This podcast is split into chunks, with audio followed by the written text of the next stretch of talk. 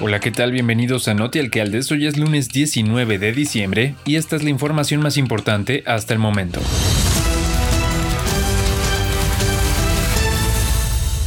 El índice de competitividad urbana 2022 reveló las ciudades más y menos competitivas del país por tamaño de población. Este año, las ciudades mexicanas avanzaron en sus actividades relacionadas con el turismo, se incrementó el uso de servicios financieros y también aumentó el número de sectores económicos activos en cada ciudad. Por el contrario, entre los retrocesos se observa que se intensificó la incidencia delictiva y creció el consumo del agua per cápita, según los resultados del Índice de Competitividad Urbana 2022 ICU del Instituto Mexicano para la Competitividad, el INCO. A partir del análisis de 69 indicadores agrupados en 10 subíndices, el índice evalúa a 66 ciudades. La metodología reconoce la complejidad de las distintas zonas urbanas, por lo que los resultados se presentan por tamaño de población y se clasifican en seis niveles de competitividad, muy alta, alta, media alta, media baja, baja y muy baja.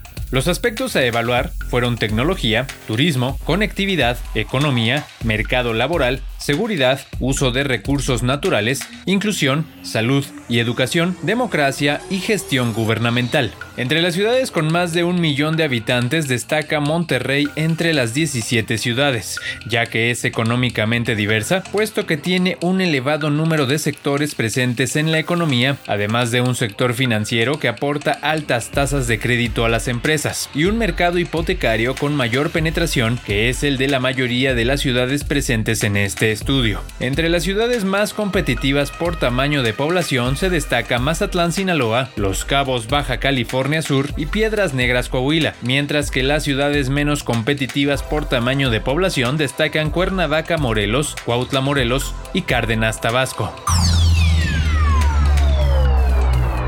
Movimiento Regeneración Nacional Morena dio a conocer que Armando Guadiana será el coordinador de los comités de defensa de la Cuarta Transformación en Coahuila, con lo cual se coloca como el virtual candidato de este partido a la gubernatura de la entidad para el proceso de 2023. El senador Guadiana arrasó 2 a 1 en las encuestas realizadas por las firmas Mendoza Blanco y Covarrubias y una que aplicó Morena, superando al subsecretario de Seguridad Pública Federal Ricardo Mejía y a Fernando Salazar. Según los resultados, el también empresario resultó ser el más conocido con un 63.7%, seguido de Fernando Salazar con 37% y Ricardo Mejía con el 30.5%, de tal forma que se ubica como el candidato morenista o el coordinador de los comités de defensa de la Cuarta Transformación en Coahuila. El presidente nacional de Morena, Mario Delgado, informó de estos resultados en una conferencia de prensa. Por su parte,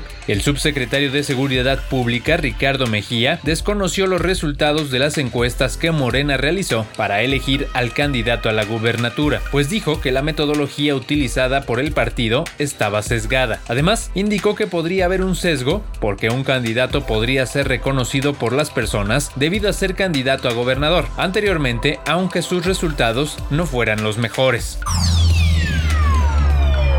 Se estima que 700 millones de turistas viajaron internacionalmente entre enero y septiembre, más del doble de la cifra registrada en el mismo periodo de 2021. Esto equivale al 63% de los niveles de 2019 y sitúa al sector en vías de alcanzar este año el 65% de sus niveles previos a la pandemia, según datos de la Organización Mundial del Turismo, la OMT. El último barómetro del turismo mundial de la OMT revela que las llegadas mensuales se situaban en enero de 2021 2022 un 64% debajo de los niveles de 2019 y habían alcanzado un menos 27% en septiembre. Se estima que solo en el tercer trimestre de 2022 se registraron 340 millones de llegadas internacionales, casi el 50% del total de los nueve meses. Europa sigue liderando el repunte del turismo internacional. La región recibió 477 millones de llegadas internacionales entre enero y septiembre de 2022, alcanzando el 81% de los niveles anteriores a la pandemia. Entre los destinos que informaron de llegadas por encima de los niveles anteriores a la pandemia en los nueve meses hasta septiembre se encuentran Albania, Etiopía, Honduras, Andorra, Puerto Rico, República Dominicana, Colombia, El Salvador e Islandia. Algunos destinos registraron notables aumentos en los ingresos por turismo internacional en los primeros 7 a 9 meses de 2022, entre ellos Serbia, Rumania, Turquía, Letonia, Portugal, Pakistán, México, Marruecos y Francia. Otros mercados que reportaron un fuerte gasto en los primeros 6 a 9 meses de 2022 fueron Alemania, Bélgica, Italia, Estados Unidos, Qatar, India y Arabia Saudita.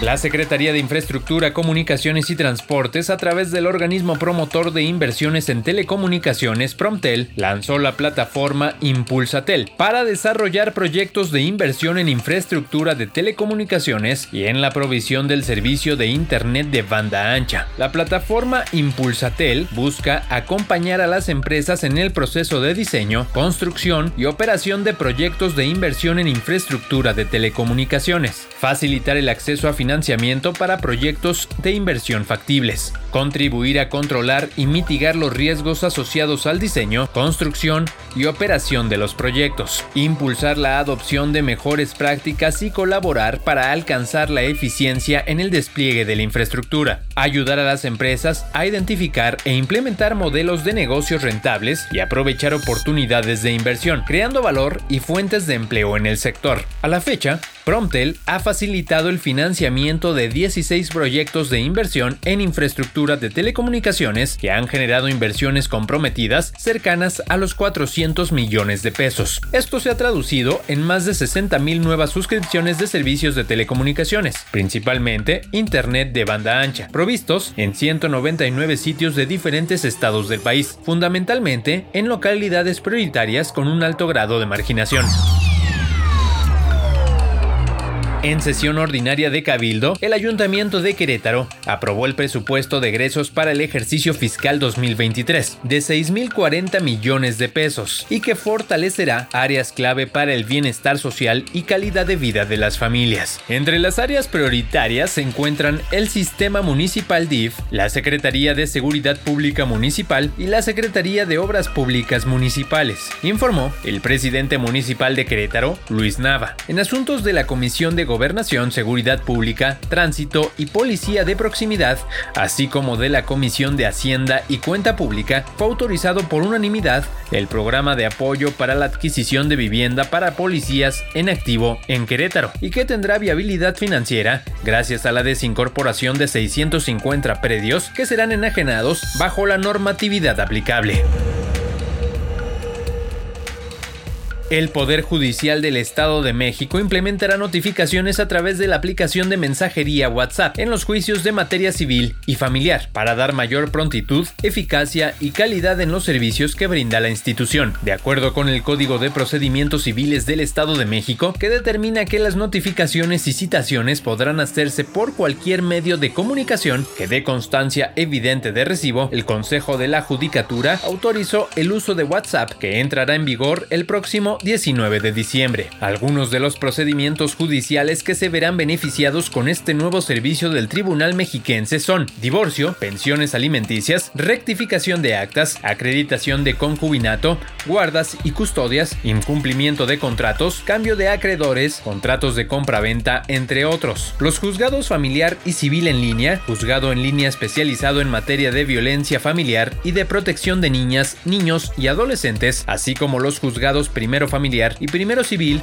ubicados en el Palacio de Justicia de Ecatepec, serán los primeros que se implementará el programa piloto durante tres meses, permitiendo evaluar la viabilidad del mecanismo. Las notificaciones que se envíen por la aplicación de WhatsApp incluirán el nombre del destinatario, número de expediente, juicio y juzgado que emite la resolución y contendrán íntegramente esta. Muchas gracias por acompañarnos en Ote Alcaldes. Recuerde que ya está disponible la edición diciembre 2022 de la revista Alcaldes de México en su versión digital. Solo ingrese a www.alcaldesdemexico.com diagonal revista. Hasta la próxima. Alcaldes de México. Alcaldes de México.